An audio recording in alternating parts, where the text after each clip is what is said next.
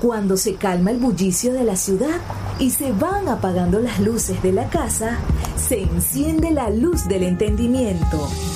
Desde este momento comienza Puerto de Libros, Librería Radiofónica, programa que contiene todos sus elementos tipo A. Puede ser escuchado por niños, niñas y adolescentes sin la supervisión de padres, madres o representantes.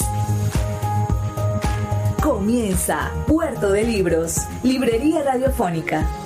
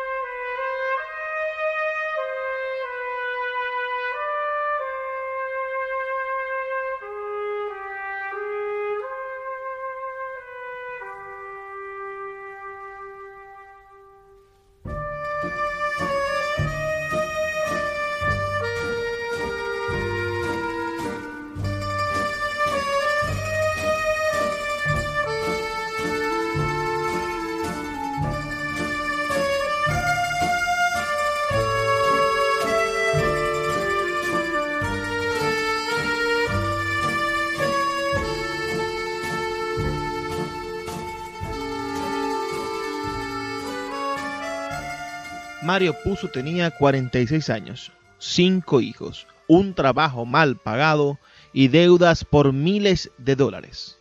Había publicado dos novelas bien recibidas por la crítica e ignoradas por el público. Se ganaba la vida escribiendo relatos de aventuras en revistas para hombres, muchos de los cuales firmaba por pudor con un seudónimo.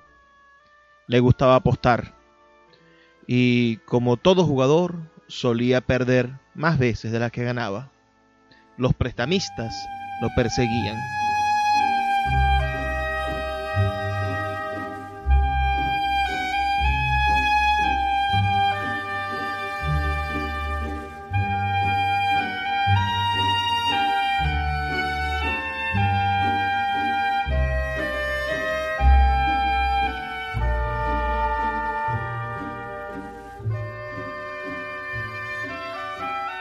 Bienvenidos a Puerto de Libros, Librería Radiofónica. Les habla Luis Peroso Cervantes, su compañero en este viaje por el mundo de los libros, en esta, en esta búsqueda de la imaginación.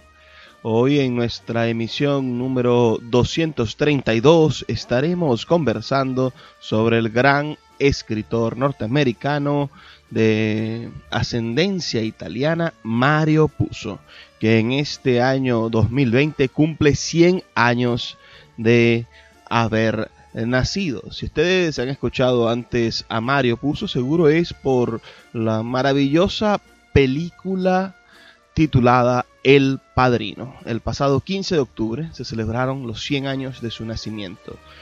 Nació en Manhattan, Nueva York, y falleció en Vice Shore, Nueva York, el 2 de julio del año 1999. Su obra maestra más famosa fue El Padrino, publicado en el año 1969. También fue ganador de dos Óscares a Mejor Guión por El Padrino 1 y El Padrino 2, ambas dirigidas por el famoso director norteamericano Francis Ford Coppola.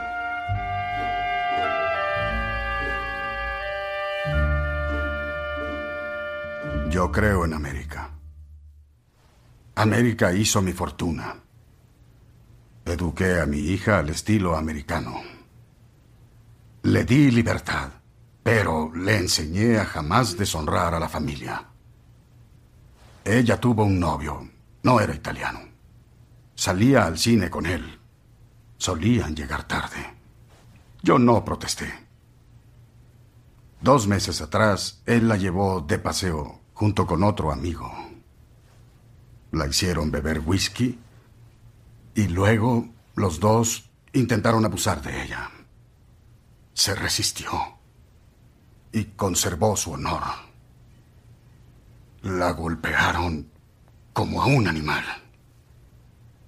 Cuando fui al hospital, su nariz estaba fracturada, su quijada deshecha, unida por, por alambres. Ella ni siquiera lloraba, el dolor era mucho. Pero yo lloré. ¿Y por qué lloré? Ella era la luz de mi vida. Una bella niña. Ahora no volverá a ser bella nunca.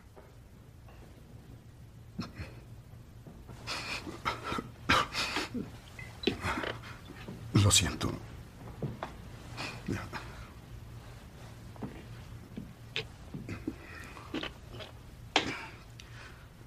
Yo acudí a la policía como buen americano.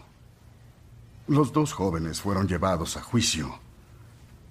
El juez los sentenció a tres años en prisión y suspendió la sentencia. Suspendió la sentencia. Salieron libres ese mismo día. Yo quedé ahí en la corte con cara de estúpido. Y los dos bastardos se burlaron de mí. Y luego le dije a mi esposa, por justicia, debemos acudir a don Corleone.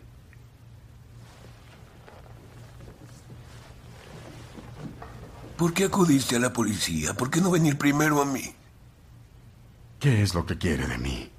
Dígame lo que sea, pero haga lo que le pido hacer. ¿Y qué pides?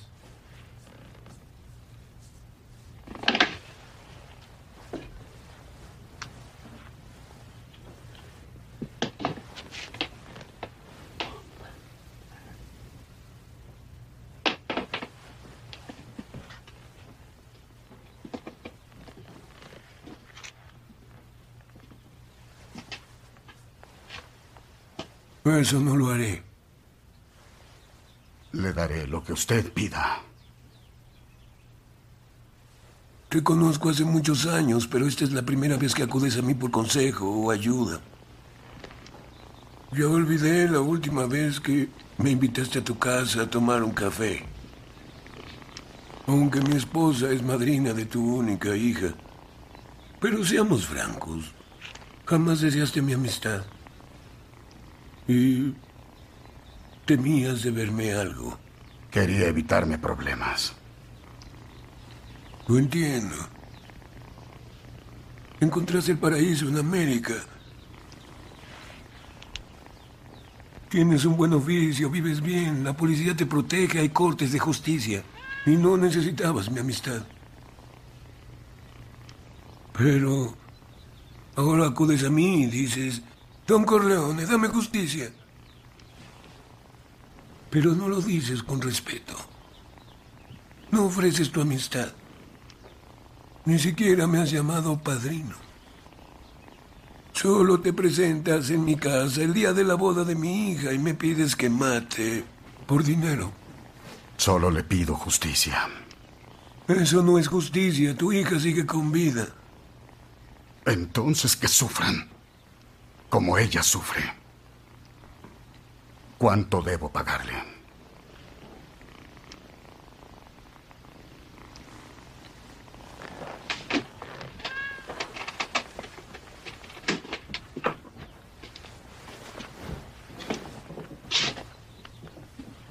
Buonasera. Buonasera. ¿Qué he hecho para que me trates tan irrespetuosamente?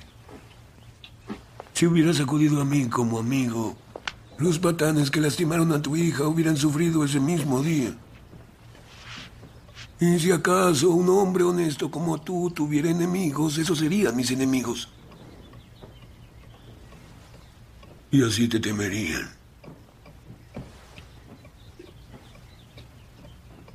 Sé mi amigo.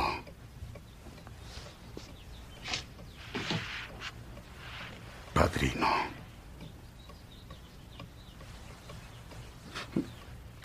Bien. Algún día, que tal vez no llegue, te llamaré para que me hagas un servicio. Pero por este día, Acepta la justicia como obsequio en el día de bodas de mi hija. Gracias, gracias, padrino. Prego.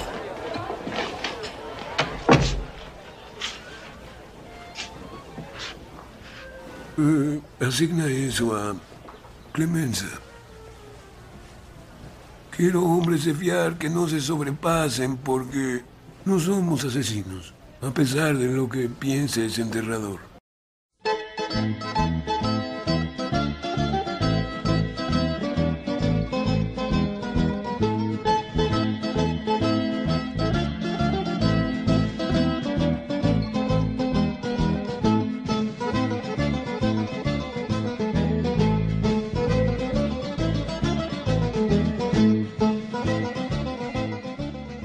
Mario Puzo conoció de primera mano la vida miserable de los italianos en la Nueva York de 1920.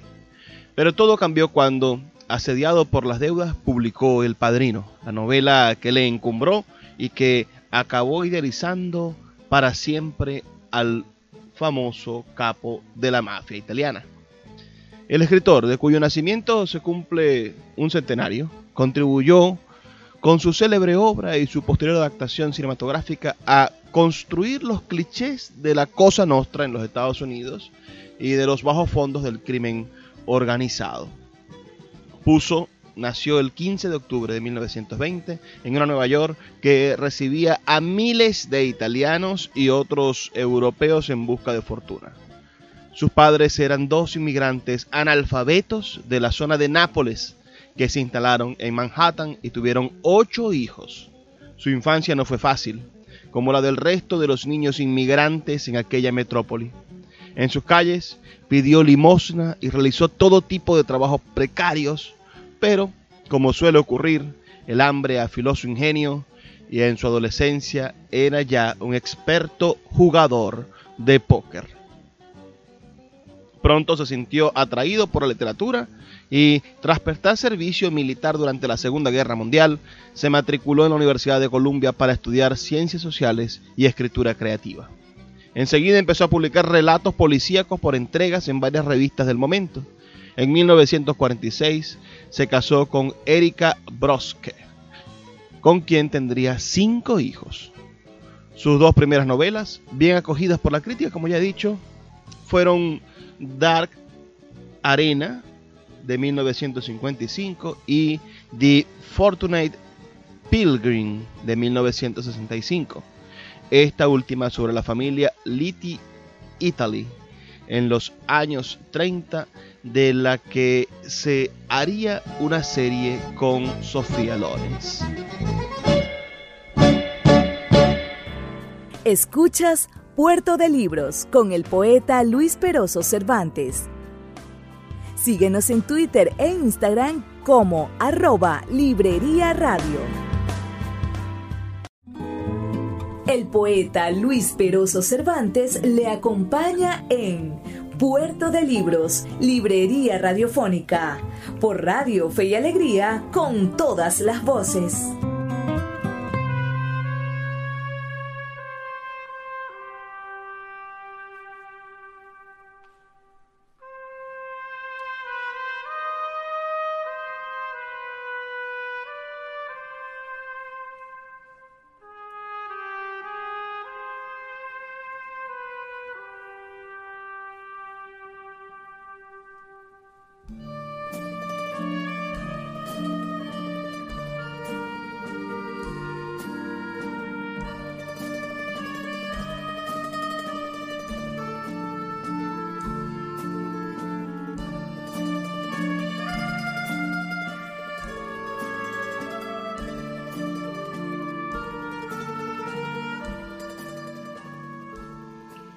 Estamos aquí en Puerto de Libros, Librería Radiofónica. Recuerda que puedes enviar tus comentarios a nuestra página web, que es libreriaradio.org, o puedes enviarnos algún mensaje en nuestras redes sociales, arroba Librería Radio en Twitter y en Instagram. También tenemos un número de teléfono al cual puedes enviar tus mensajes de texto y reportar tu sintonía, que es el 0424 672-3597.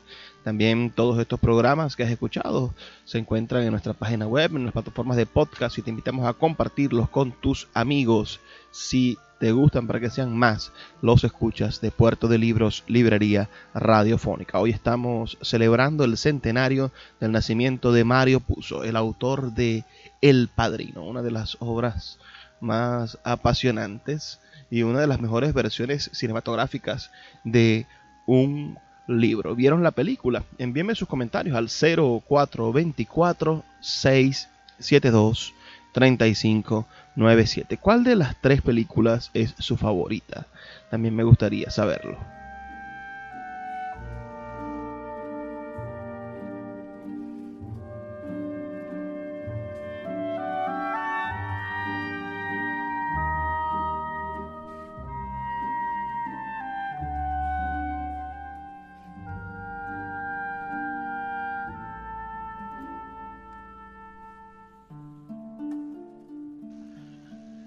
Publicar su segunda novela, uh, que fue reseñada elogiosamente en el New York Times, se le presentó el, el, gran Mario Puzo a su editor con el proyecto de su siguiente novela.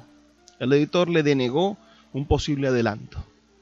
Había perdido las esperanzas de que Mario Puzo pudiera vender los ejemplares suficientes para al menos salvar los gastos.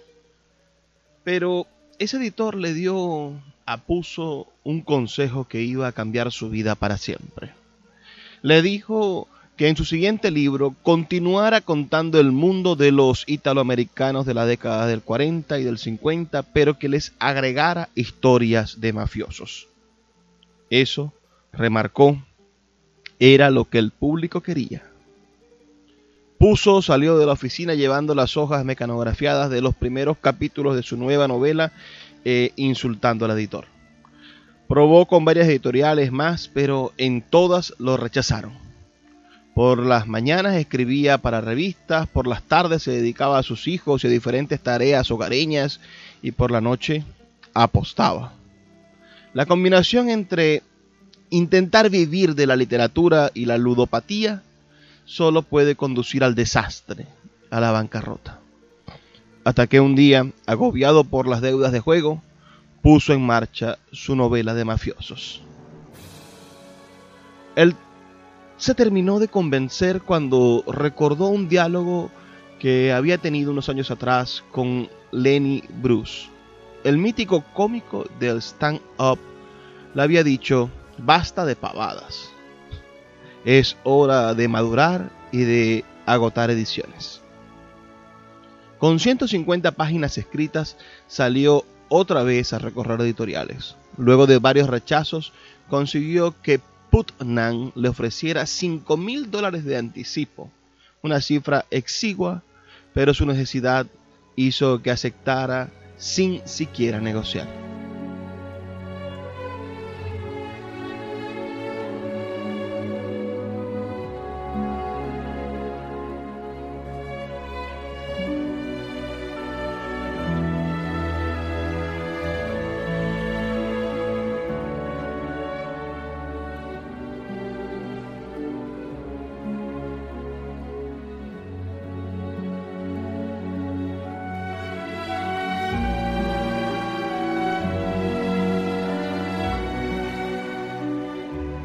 Cobró un tercio de ese dinero, pero no se puso a escribir. No deseaba escribir ese libro, ni siquiera pensaba en él. Con esfuerzo logró un avance y mostró unas pocas decenas de páginas más y volvió a recibir un cheque con el importe del segundo tercio. Solo la necesidad de cobrar el resto hizo que finalizara su libro que hasta entonces se llamaba La Mafia. Lo dejó en las oficinas de la casa editora, cobró el cheque y se fue con su familia a Europa.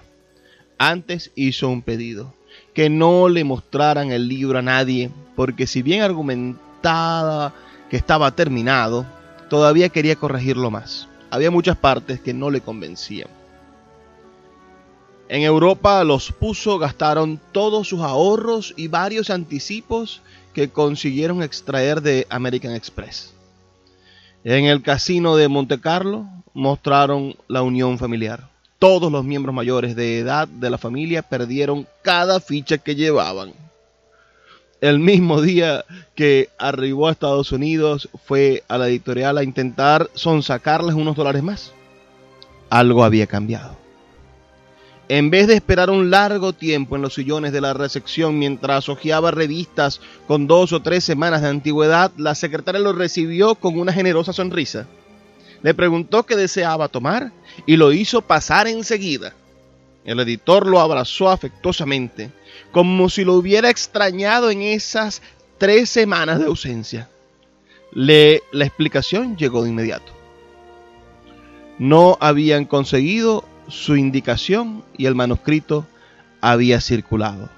Y acababa de recibir una oferta de 375 mil dólares para la edición en paperback. E inmutable, el editor le dijo que había rechazado la oferta. Brindó sus argumentos. El récord en ese entonces para ediciones en rústica estaban en 400 mil dólares, por lo que él había exigido 410 mil dólares.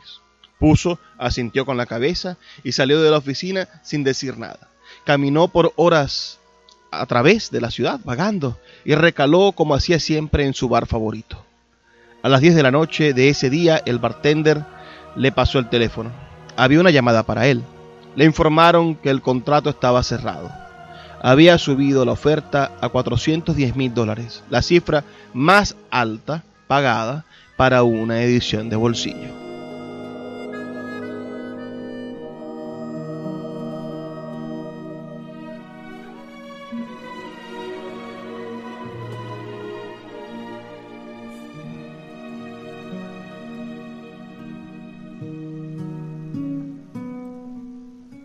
Lo primero que hizo fue dirigirse a la casa de uno de sus hermanos mayores, el que lo había financiado todos esos años.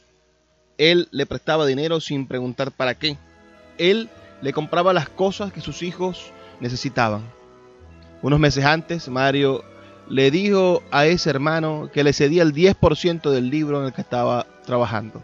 El hermano aceptó de inmediato, aunque lo hizo solo para que no se volviera a hablar del asunto, no como negocio. El anterior libro solo había obtenido 3 mil dólares de derechos de autor. Luego puso, llamó a su madre.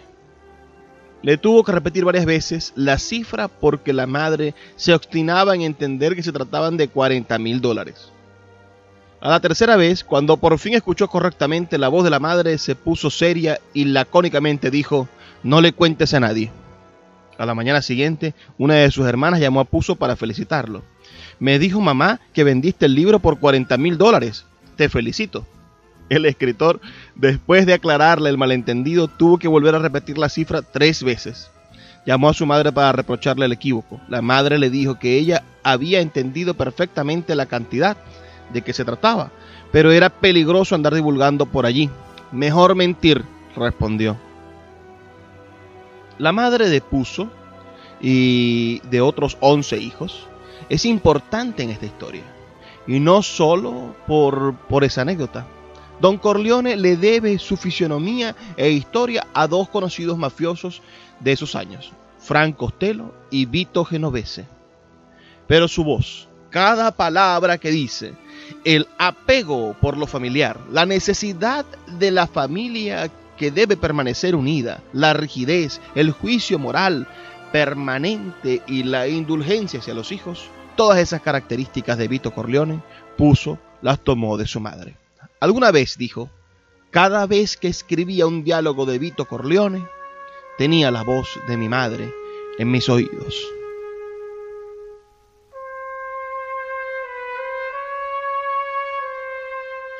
Con Vito Corleone y sus tres hijos, puso forjó personajes tridimensionales con contracciones, capaces de las mayores crueldades y de gestos tiernos. Equivocó los estereotipos y les brindó características humanas a sus criaturas. Don Corleone era amado, admirado y temido. Puso, lo cinceló con cuidado y consiguió un personaje universal.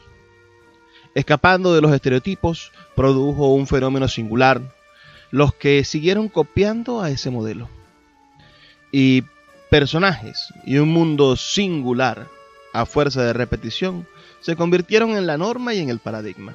Así la novela y sus películas fueron utilizadas de modelo, copiadas y hasta satirizadas con los años. El escritor se crió en Hell's Chickens, una zona brava de Nueva York. El mundo de lo italoamericano era su mundo, pero no el de la mafia.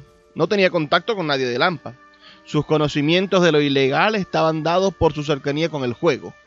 Ah, casinos, repartidores, prestamistas, jugadores compulsos y usureros, era la fauna que los frecuentaba.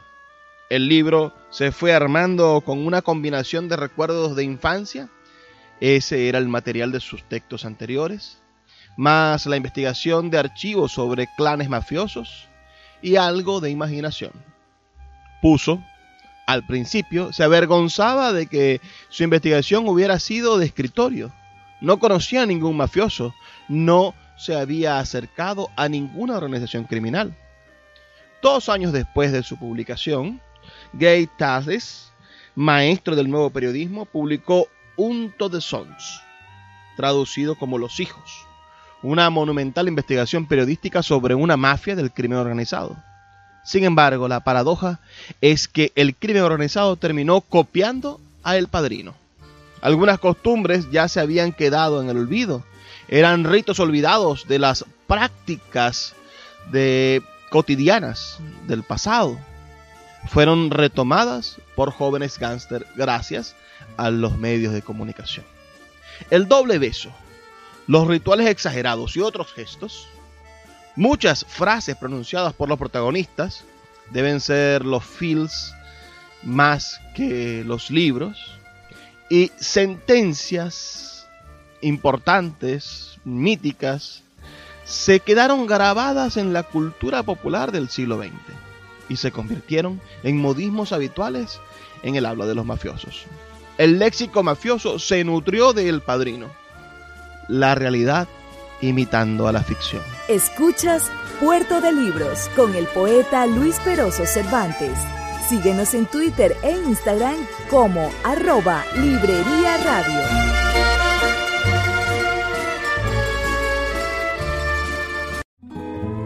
El poeta Luis Peroso Cervantes le acompaña en Puerto de Libros, Librería Radiofónica, por Radio Fe y Alegría, con todas las voces.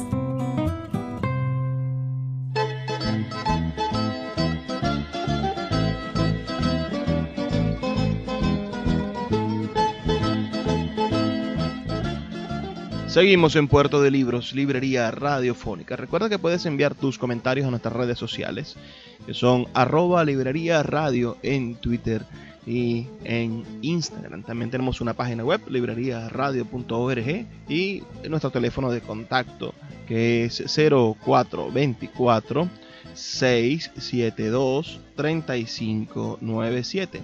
0424 672 3597 97, a través del cual puedes reportar tu sintonía y decirnos de qué parte del país o del mundo nos escuchas. Siempre, bueno, intentando generar puentes, diálogos, encuentros. Vamos a, a seguir en esta búsqueda de esta maravillosa historia, estos 100 años del gran escritor Mario Puzo y su novela más importante, El Padrino.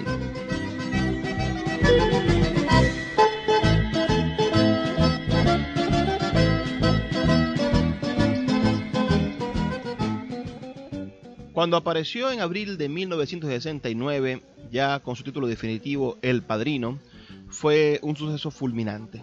Pasó un año y medio en la cima de las listas de los más vendidos. Antes del estreno de la película ya había vendido más de 8 millones de copias. Puso, arribando a medio siglo de vida, contra todo pronóstico, había conseguido fama y fortuna. Era un bestseller lo buscaban todas las editoriales y recibió el llamado de Hollywood. Los derechos cinematográficos de El Padrino los había comprometido hacía tiempo antes de terminar la novela en busca desesperada y constante por conseguir dinero para tapar deudas y satisfacer a sus acreedores. Peter Biskind en su clásico libro sobre el cine norteamericano de los 70, contó cómo el estudio se hizo con los derechos. Dice así. En marzo del año 1968, Paramount tuvo la oportunidad de convertirse en propietaria de la opción por el manuscrito de 150 páginas firmado por Mario Puzo, titulado La Mafia. Puzo esperó nervioso en la antesala del despacho del jefe de producción del estudio, Robert Evans. Puzo era un gordo apasionado por los cigarrillos y el juego. Les dijo, debo 11 mil dólares. Si no los consigo me van a partir un brazo. Evans recuerda que ni siquiera leí el libro, no me interesaba. Le dije, toma 12 mil y escribe ese libro de una buena vez. El escritor niega esta versión, pero lo cierto es que Paramount se quedó con los derechos por un valor nimio para las posibilidades comerciales del libro. Puso se mudó a Hollywood para trabajar en el guion. Rápidamente hizo una gran dupla con Francis Ford Coppola, quien al principio se negó a dirigir la película para no quedar asociado a un bestseller.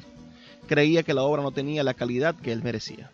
Como contrapartida, a los ejecutivos del estudio y a Puzo, este Nobel director no los convencía porque sus primeras películas habían resultado un fiasco. Luego, lo que todos sabemos, la saga más famosa y prestigiosa del cine, moderno norteamericano. El escritor cosechó dos Oscars a Mejor Guión por El Padrino y El Padrino 2 muchos otros galardones y negocios millonarios. De ahí en adelante puso nunca más firmó un contrato por un monto que no incluyera siete cifras. Las películas de El Padrino no fueron su único trabajo en Hollywood. Escribió, entre otras, las dos primeras Superman, The Cotton Club y Terremoto. También publicó otras novelas en las que el tema de la mafia estaba muy presente. Sin embargo, nunca pudo replicar el éxito de El Padrino.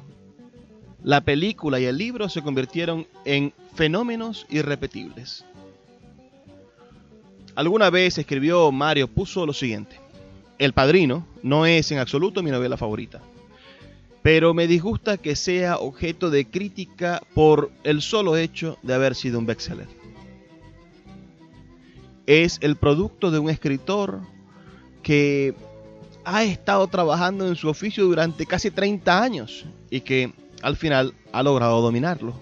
El libro obtuvo críticas mucho mejores de lo que yo esperaba. Me arrepentí de no haberlo escrito mejor. El libro me gusta, tiene gancho y su personaje central fue aceptado por todo el mundo como un ser mitológico, pero no puse en él todo mi esfuerzo. Un éxito descomunal un clásico que revitalizó un género como el de gángster y que sirvió de inspiración para una serie de grandes películas. Todo tuvo origen en las deudas de juego, la búsqueda desesperada del éxito y naturalmente en un oficio adquirido en décadas de escritura. El Padrino fue la obra que hizo que todos supiéramos quién fue Mario Puzo, un libro escrito sin premeditación, casi por necesidad, pero que mostró un mundo fascinante habitado por personajes difíciles de olvidar. Eligió hacerlo sin pontificar, sin emitir juicios, siguiendo la máxima que siguen como a un credo casi impostergable los grandes narradores. Mostrar y no contar. Show, no tell. Los Corleone recrean las fantasías, temores, intrigas y ambiciones de mucha gente. Eso fue lo que entendió y pudo plasmar puso en su improbable búsqueda de la fortuna.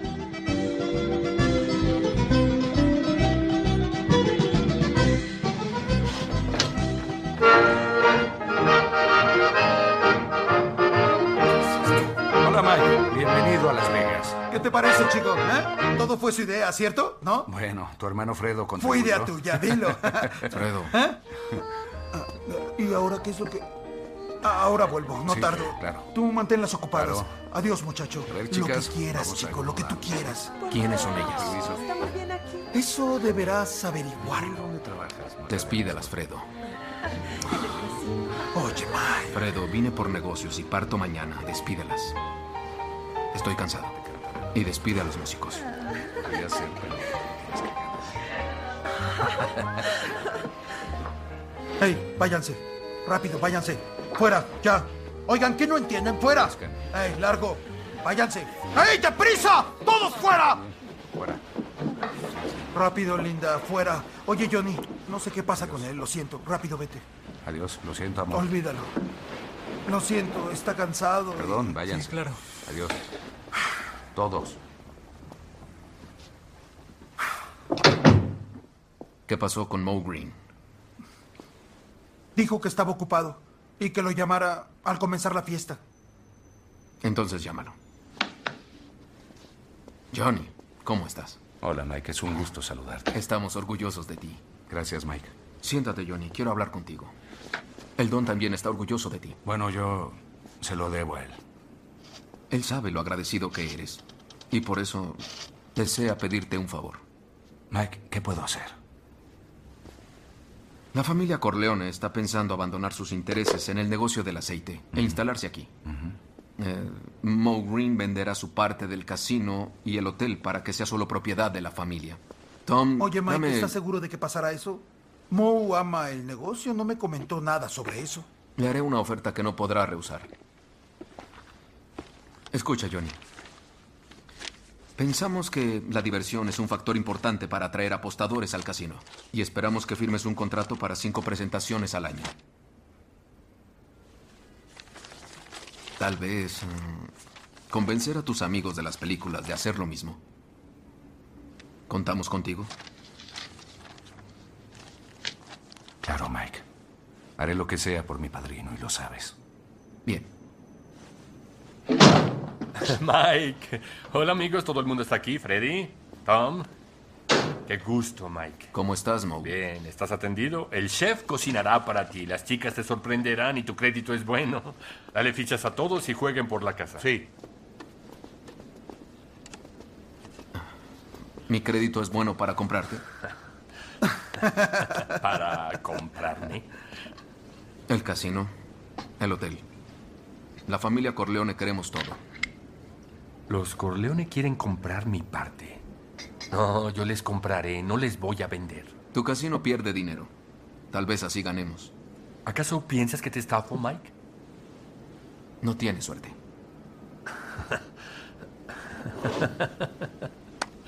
Ay, cómo me hacen reír ustedes, los mafiosos. Les hice un gran favor al aceptar a Freddy cuando pasaban un mal momento y ahora quieren echarme. Un momento. Aceptaste a Fredo porque la familia Corleone financió tu casino y la familia Molinari garantizó su seguridad. Hablemos de negocios. Limítate a eso. Sí, hablemos del tema, Mike. En primer lugar, estás loco. La familia Corleone ya no tiene tanta fuerza. El padrino está enfermo, ¿no? Salen huyendo de Nueva York por Barcini y las otras familias. ¿Cuáles son tus intenciones? ¿Crees que puedes venir a mi hotel y correrme?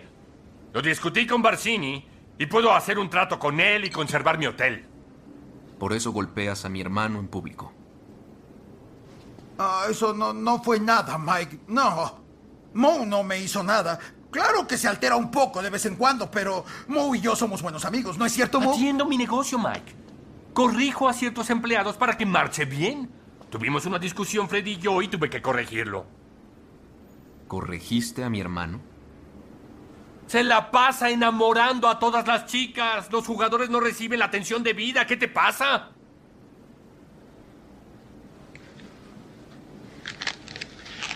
Salgo a Nueva York mañana. Piensa en un precio. Miserables. ¿Sabes quién soy? Soy Mo Green. Yo me forjé cuando tú salías con colegialas. Un momento, Moe. Moe, tengo una idea. Espera. Tom, Tom, tú eres el conciliere y puedes hablar con el Don respecto... Un momento, sí. El Don está semi-retirado y Michael quedó al frente de los asuntos de la familia. Si desean decir algo, díganselo a.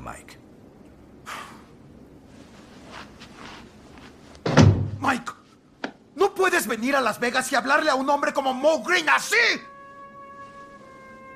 Fredo, eres mi hermano mayor y te quiero. Pero jamás vuelvas a apoyar a nadie en contra de la familia.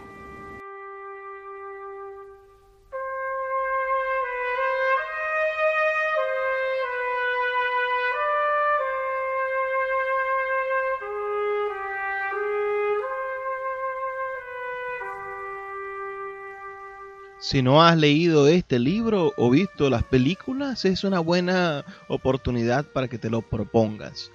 Este, esta obra maestra de Mario Puzo merece que todas las personas que tienen una sensibilidad por el arte y por la literatura la disfruten. Puedes enviar tus opiniones al 0424-672-3597, 0424-672-3597 o nuestras redes sociales, arroba librería radio en Twitter y en Instagram.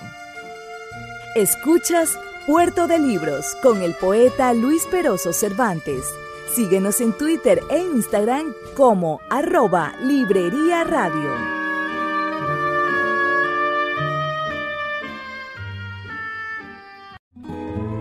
El poeta Luis Peroso Cervantes le acompaña en Puerto de Libros, Librería Radiofónica, por Radio Fe y Alegría, con todas las voces.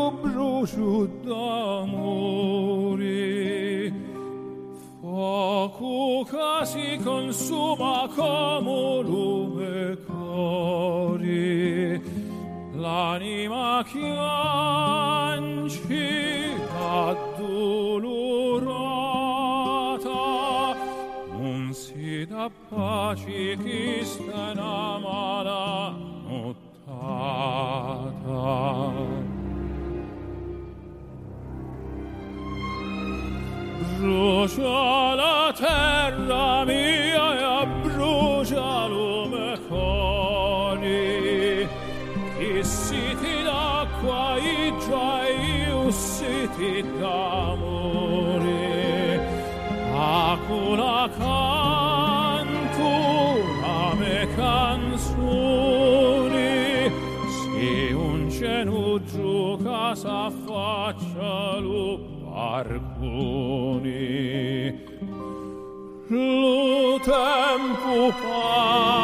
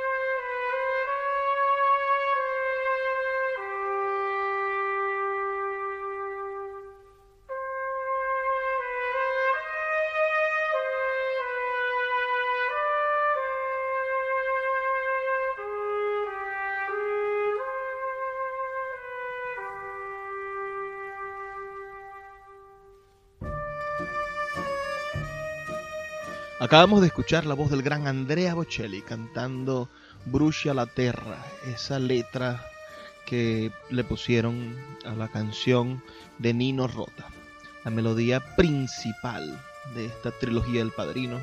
Es uno de los temas más icónicos que se hayan compuesto, tan enraizado en la gente como una canción de música popular.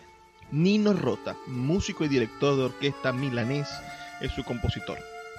Nino vivió de 1911 a 1979 y tiene en su trabajo un reconocimiento de grandes, al haber sido autor musical de películas emblemáticas de Federico Fellini, uh, por ejemplo, es el autor de la música Dolce Vita, y de Lucio Visconti, por ejemplo, autor de la música de El Gato Pardo, otra gran película italiana. También fue autor de la música de Romeo y Julieta de Franco Seferelli, y, bueno, y otros más del cine mundial. En las realizaciones de Coppola no consiguió la estatuilla del Oscar con El Padrino, pero sí para El Padrino 2 del año 1974. La canción fue compuesta instrumental para la primera película de la trilogía en el año 1972.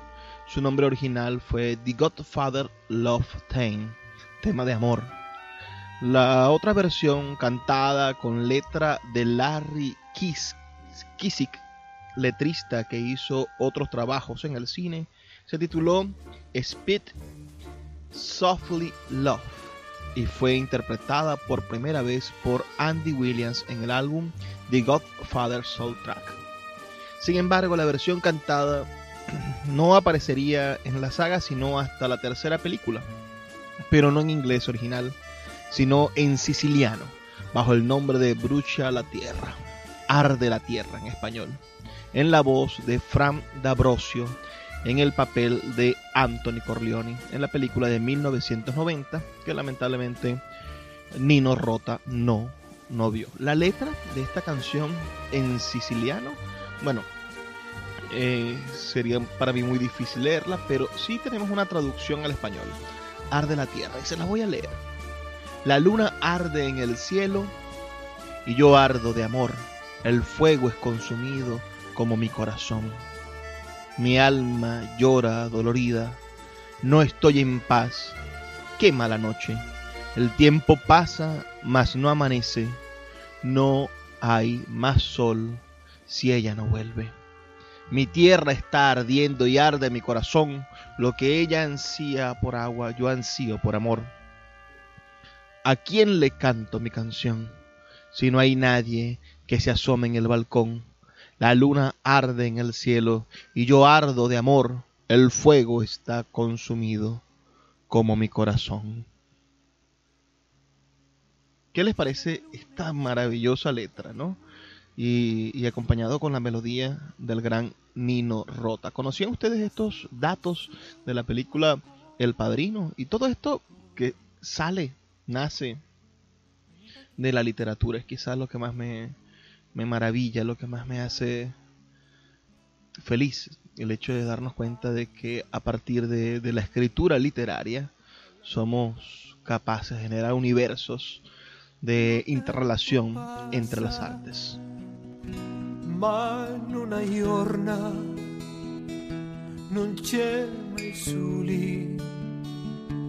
Si do non torna. Brucia la terra mia, brucia lume cori. Chi si di acqua i da io si ti d'amori. A culla canto la mia canzone. Se non c'è nudo che s'affaccia all'uerconi.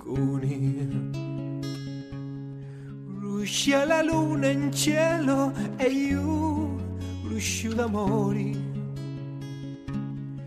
Fuoco che si consuma come cori. A cui canto la mia canzone.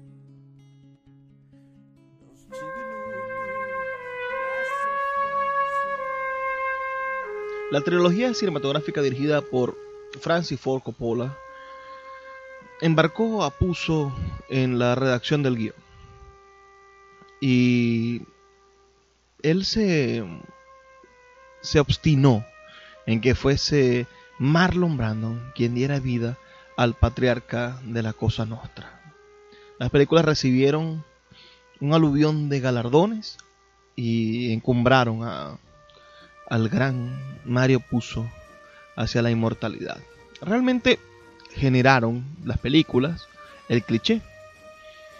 En Italia las obras sobre la mafia, un problema bien real, suelen suscitar el mismo debate. Crean patrones de comportamiento entre los capos y sus secuaces. Son un buen ejemplo para los jóvenes. En definitiva, ¿puede la vida llegar a imitar al arte? Se sabe que los criminales frecuentemente se interesan por lo que el cine o la literatura cuentan de ellos.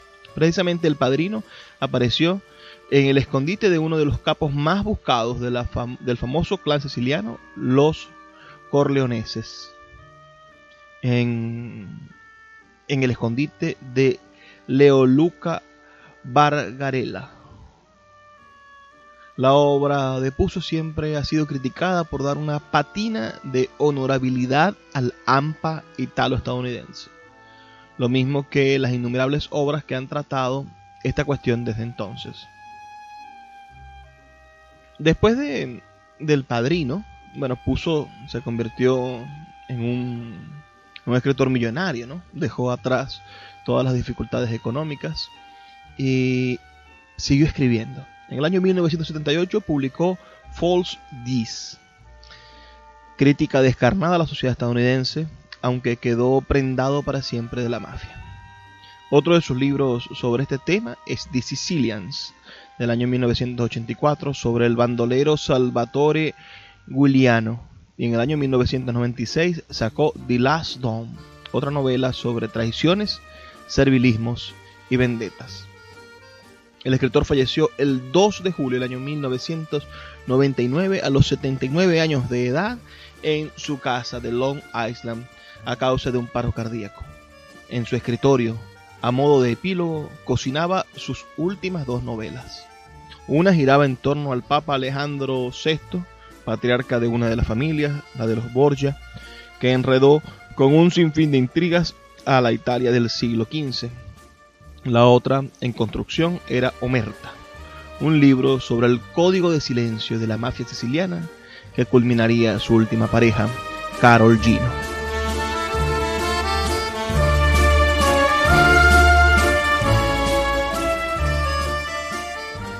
Así llegamos al final de nuestro programa. Si te ha gustado, escríbenos al 0424-672-3597 o a nuestras redes sociales arroba librería radio.